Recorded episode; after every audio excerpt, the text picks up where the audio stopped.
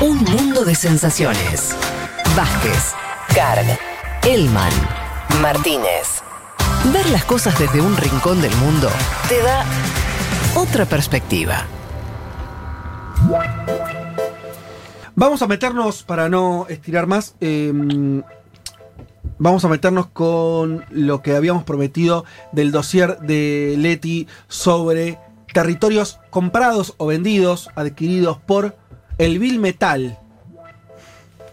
Así es. Eh, bueno, lo, planteábamos como disparador, lo que seguramente eh, nuestros oyentes escucharon el año pasado, la intención de Estados Unidos de comprar Groenlandia, la isla más grande de todo el mundo, que primero se supuestamente se lo había dicho a los asesores, después los medios de comunicación le preguntan y él da a entender que sí, que Estados Unidos tiene intenciones de comprar Groenlandia, hasta incluso tuvo que salir la primera ministra danesa, porque recordemos que Groenlandia, si bien es autónoma, está bajo la administración del Reino de Dinamarca, y tuvo que salir la primera ministra danesa, Mette Frederik Frederiksen a decir, no, de ninguna manera la isla está en venta. De hecho, en un comienzo pensé que era un chiste por parte sí. de Trump. Eh, no lo era, de hecho después especuló con una visita que, que, Trump había cancelado a Dinamarca, que había tenido que ver con este tema, pero esto lo vamos a, a contar, si les parece, un poco más adelante en la columna, porque esto me dio como disparador hacer un repaso al menos de los casos más emblemáticos, si se quiere, de la compra de territorio de un país a otro país. Algo que a mí me parece interesante para, para destacar, Fede, vos lo comentabas antes, bueno, colonizar eh, un territorio a través de la fuerza, a través eh, de la guerra. Otra diferencia que quizás hay que hacer entre lo que son, en, lo que fueron y son las potencias del mundo, lo que tiene que ver más con Europa y quizás los casos que más conocemos con el Tratado de Sykes-Picot y eso que siempre se recuerda de que Francia y el Reino Unido prácticamente se dividieron lo que es el norte de África y sí. el Medio Oriente. Uh -huh. Estados Unidos de alguna manera se diferencia de esa, de ese tipo de colonización, ¿no? Después podemos juzgar de qué manera y en lo económico tiene una similitud de colonia sobre algunos países por su influencia, pero sí mantiene, digamos, esa, esa diferencia con los países de Europa, si se quiere. Pero para ir metiéndonos más de lleno en el tema, si les parece, lo escuchamos a Omar Tobío. Él es magister, geógrafo de la UBA, investigador de CEGEO de la Universidad Nacional de San Martín y se especializa justamente en, técnicas, en temáticas de geografía social. Si les parece, lo escuchamos a él, que nos hacía un repaso entre estas diferencias de eh, colonización y nos da pie para uno de los primeros casos que vamos a estar contando. Dale. Cuando uno está pensando sobre el tema de la compra de territorios por parte de un Estado, hay que pensar que esto es una práctica característica del siglo XIX. En el imaginario de ese momento, los territorios americanos eran vistos como territorios vacíos, en la medida que no estuvieran ocupados por descendientes de europeos. Y acá los imaginarios, en el caso de, del norte de América, lo podemos ver claramente en Estados Unidos queriendo avanzar sobre ese territorio que considera vacío y que una parte de ella era o formaba parte de las colonias francesas de lo que es la Luisiana. De igual manera, la perspectiva de territorio vacío, aun cuando pasasen cosas ahí adentro y esas cosas que pasaban ya eran con población europea, es en el caso de Alaska que en 1867 Estados Unidos se lo compra a Rusia y Rusia lo vende porque estaba en una situación de tensión con Inglaterra por una pequeña especie de guerra fría que tenían los Cáucasos. Antes de perderlo a manos de Inglaterra, prefirió vendérselo a los Estados Unidos y Estados Unidos, que tenía una política de expansión territorial por las buenas y por la vía de la compra, efectuó esta compra. Bueno, ahí lo escuchamos a Omar Tobío que hacía esta diferencia de Estados Unidos avanzando a través de la compra, a diferencia, él lo planteaba, esta parte no está en el audio, a diferencia de Francia que tenía como objetivo quizás llevar más las ideas de la revolución y que lo hacía a través de, lo bélico, a través de la guerra, a diferencia de este planteo de Estados Unidos y eh, la compra.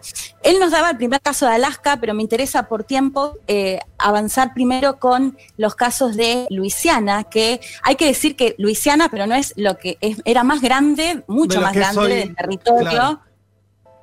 ¿Cómo, Fede, perdón? No, sí, sí, perdón, me estaba como adelantando, que es más grande de lo que soy, de lo que hoy se conoce como Luisiana. Sí, de hecho son como creo que casi 15 estados actuales que pertenecían Claro. a todo lo que se conocía como Luisiana. Eh, ay, me, me desconcentro un poco, no sé si escuchan al señor que pasa vendiendo No. ¿Qué, muebles. ¿Qué Bueno, vendemos? Ah, Con, el, claro. con el megáfono. Es con un el día el domingo del megáfono. Sí, No, no, no, está bueno. saliendo perfecto, Leti. Ok, eh, les decía, bueno, era un, te- un territorio mucho más amplio de lo que es hoy el estado de Luisiana, que estaba bajo colonia francesa y que decide vendérselo a Estados Unidos por 15 millones de dólares, que eh, de acuerdo a lo que leía hoy, leía en, una, en un artículo de la BBC, hoy equivaldría a, a mínimo 300 millones de dólares todo ese territorio que, como les decía, no es solo el estado de Luisiana, sino que es muchísimo más grande. Y es interesante porque se vende cuando Napoleón Bonaparte era cónsul, eh, primer cónsul francés, y dice, esta venta no es un gran negocio para Francia, pero lo importante es que le daremos a los ingleses un competidor nuevo en su po- monopolio marítimo. Mm. Y ahora lo vamos a ir viendo en, en toda la columna. Hay que recordar que eh, el actual Reino Unido, en su momento, eh, Inglaterra, era una superpotencia a nivel internacional. Y vamos a ver cómo el resto de los países empiezan a jugar justamente favoreciendo a Estados Unidos en contra de los ingleses. Y bueno, esto es lo que planteaba eh, Napoleón Bonaparte al momento de vender Luisiana justamente a eh, Estados Unidos, que además hay que decir, otro de los argumentos era que ya se veía venir, por ejemplo, la independencia de Haití, que estaba en manos de Francia, entonces también decían, bueno, ya por ahí nos queda tanto para hacer acá, se lo vendemos y se lo vendemos a Estados Unidos para que no quede en manos del Reino Unido y para que tenga un competidor más. El otro gran caso emblemático tiene que ver con la Florida, que también no es lo que es la Florida hoy, era mucho más grande, de hecho se llegó a conocer como las dos Floridas, la Florida Oriental y la Florida Occidental que pasa algo similar, o sea, desde 1513 estaba eh, bajo colonia española como gran parte del territorio del continente americano, y lo que termina pasando ahí se empiezan a disputar con el Reino Unido, de hecho se lleva a un par de guerras, guerras anglo-españolas, y eh, el Reino Unido toma gran parte de lo que era la Florida española,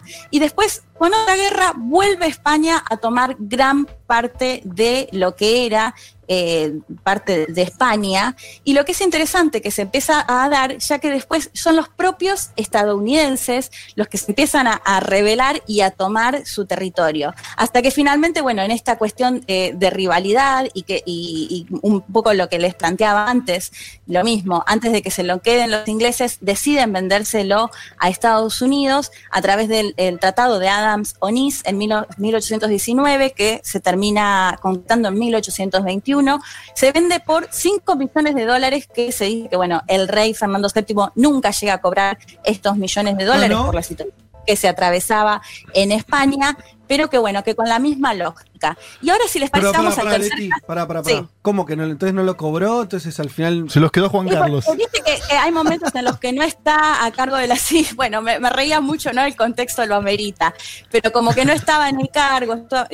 Eso es lo que se dice de acuerdo a lo que leí de algunos historiadores españoles, que el rey nunca llega a cobrar estos 5 millones de dólares. De hecho, lo plantean como la gran estafa de Estados Unidos a España, estos 5 millones de dólares que no recibieron. Qué extraño sí Estados Unidos estafando a alguien, ¿no? no, y de hecho era interesante porque también había muchas intenciones que, eh, profundizando un poco en qué, se había, en qué se había basado este tratado, que España tenía la posibilidad de volver a pedir justamente la Florida, bueno, algo que sería imposible imaginar que suceda esto en la actualidad, ¿no? Ah, aparte del Sin- acuerdo, era que eventualmente España podía pedir de vuelta el territorio.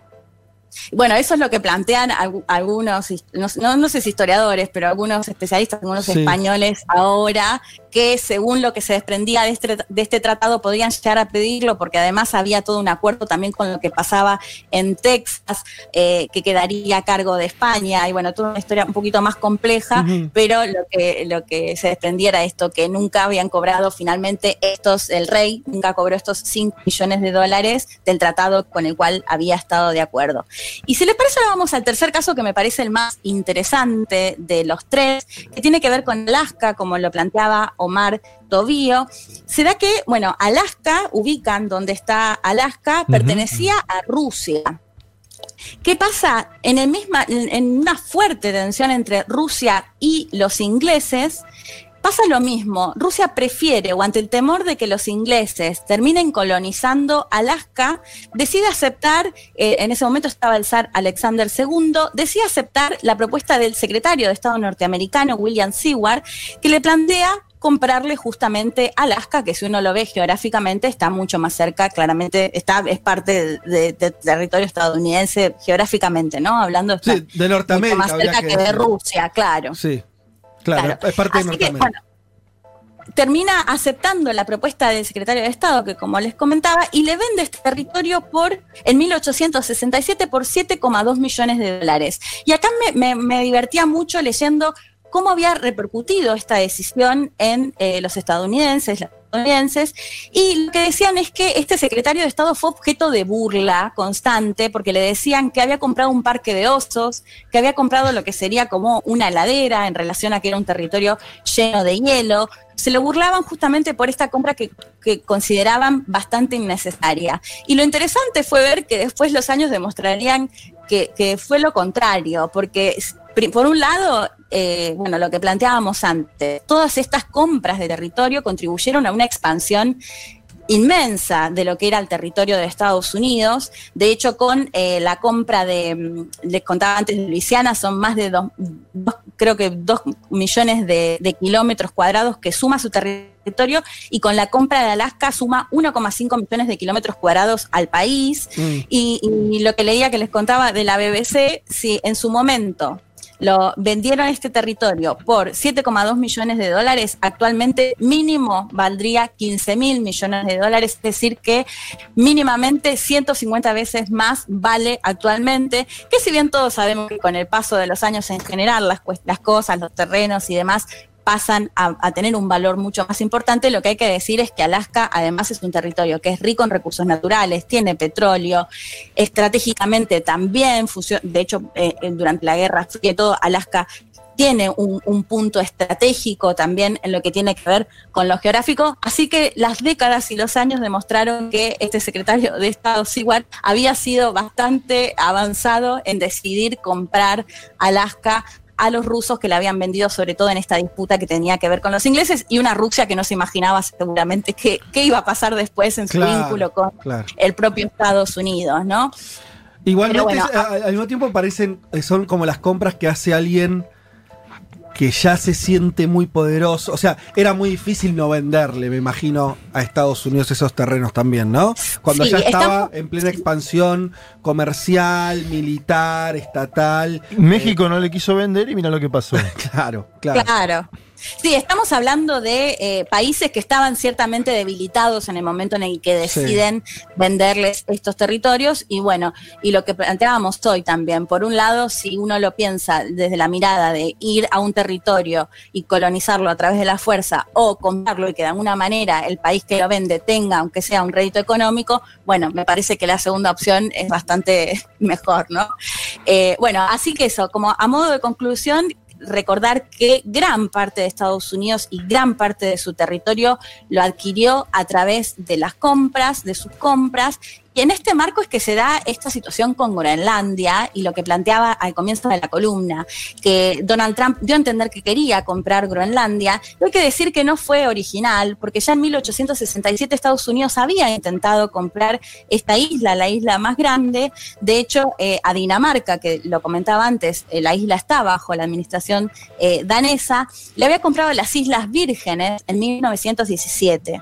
Y Estados Unidos en 1946 le vuelve a poner a Dinamarca comprar esta isla por 100 millones de dólares e incluso se había avanzado en la idea de intercambiar ciertas partes de territorio de Alaska, pero bueno, en ninguna de estas dos oportunidades Estados Unidos logra concretar la compra de Groenlandia Mm. y en ese marco es que eh, Donald Trump el año pasado da a, a conocer su intención de, de comprar esta isla. Pero si les parece, volvemos a escuchar a Omar Tobío, que nos planteó un poco, después de estas situaciones que, que lo decíamos antes, ¿no? De, de colonizar territorios donde no había gente viviendo, de hacerlo a través de la fuerza o a través del dinero. ¿Qué es lo que pasa actualmente? ¿no? Porque cada tanto leemos esas notas que aparecen y dicen, bueno, si tenés plata y más en contexto de pandemia, podés comprarte una isla e irte a, vivir a esta isla y es tuya. Bueno, yo le preguntaba a Omar Tobío, que decíamos, el geógrafo, se especializa en temas de geografía social. ¿Qué pasa en la actualidad si un país quiere comprar terreno de otro? Y esto nos contaba. Y ahora en el siglo XXI es imposible pensar en la posibilidad de que un Estado quiera comprar tierras y no consultarle a la población que está viviendo en ese lugar. Y acá claramente aparece la idea de Trump de la compra de Groenlandia, que por supuesto sabemos que no la puede comprar y que es un efecto de publicitario, pero lo que hace es instalar en un primer plano la, el interés que tiene Estados Unidos ahora con Groenlandia en un contexto de tensiones con la OTAN y a la vez con una intensificación de la actividad de Rusia, sobre todo en la zona del Ártico. Entonces, la idea es, decimos que queremos comprar, esto es imposible hacerlo, pero sí hace una serie de acuerdos económicos de fortalecimiento de la sociedad y de su geografía, es decir, la construcción de infraestructura física y social para el desarrollo de Groenlandia y de manera tal de poder convocar y modelar a estas subjetividades para que se vinculen económica y culturalmente con Norteamérica, distanciándose de Europa y particularmente de, Dinamarca.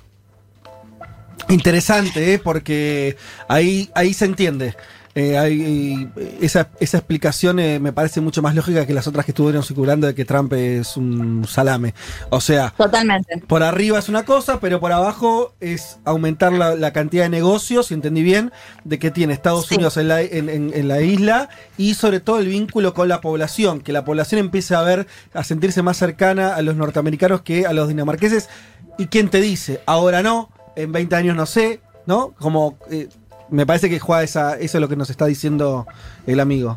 Interesante. Totalmente. De acuerdo a lo que decía Omar Tobío, como primer punto, que es imposible imaginar que ahora un país pueda comprar otro si la población que está en ese territorio no está de acuerdo. Entonces, en ese contexto, esto lo que nos pareció un poco insólito de Trump de plantear comprar una isla, en realidad él tenía muy claro que la primera ministra no le iba a decir, sí, dale, te vendo la isla, sino que lo hacía para instalar esta idea y a su vez ir avanzando en acuerdos comerciales, acuerdos económicos con eh, la isla, buscando lo que planteaba Omar Tobío, ¿no? Buscar un vínculo económico y cultural con eh, la población de Groenlandia que se diferencie o que se aleje justamente de Europa y particularmente de Dinamarca, que eso podría llevar a lo que vos planteabas Fede antes. No sabemos qué puede pasar en décadas futuras con, eh, este marco, digamos. Y hay que decir que, ¿por qué le interesa a Trump? Bueno, Groenlandia es una isla, como les decía, es la isla más grande eh, del mundo, con muchísimos recursos naturales, tiene minerales, minerales, tiene uranio, hielo, agua pura, y por el cambio climático hay un deshielo muy importante que para quienes les interesa avanzar en cuestiones de minería, también eso abre muchos caminos y muchos futuros negocios tiene que ver con la minería, además de que está en un lugar súper estratégico, está entre el Océano Atlántico y el Ártico, Omar Tobío también lo planteaba, Rusia tiene mucho interés en el Ártico, es decir, que para Estados Unidos contar con esta isla también estratégicamente es muy importante y además hay que decir que Estados Unidos también tiene una base naval en esta isla, así que eh, a modo de conclusión me parece que a veces eh, subestimamos lo que dice Trump sin considerar que debajo o detrás de todo lo que él dice, y aunque nos parezca un poco descabellado, hay una intención y una planificación de lo que quiere hacer Estados Unidos. Como siempre, muy interesante, Leti.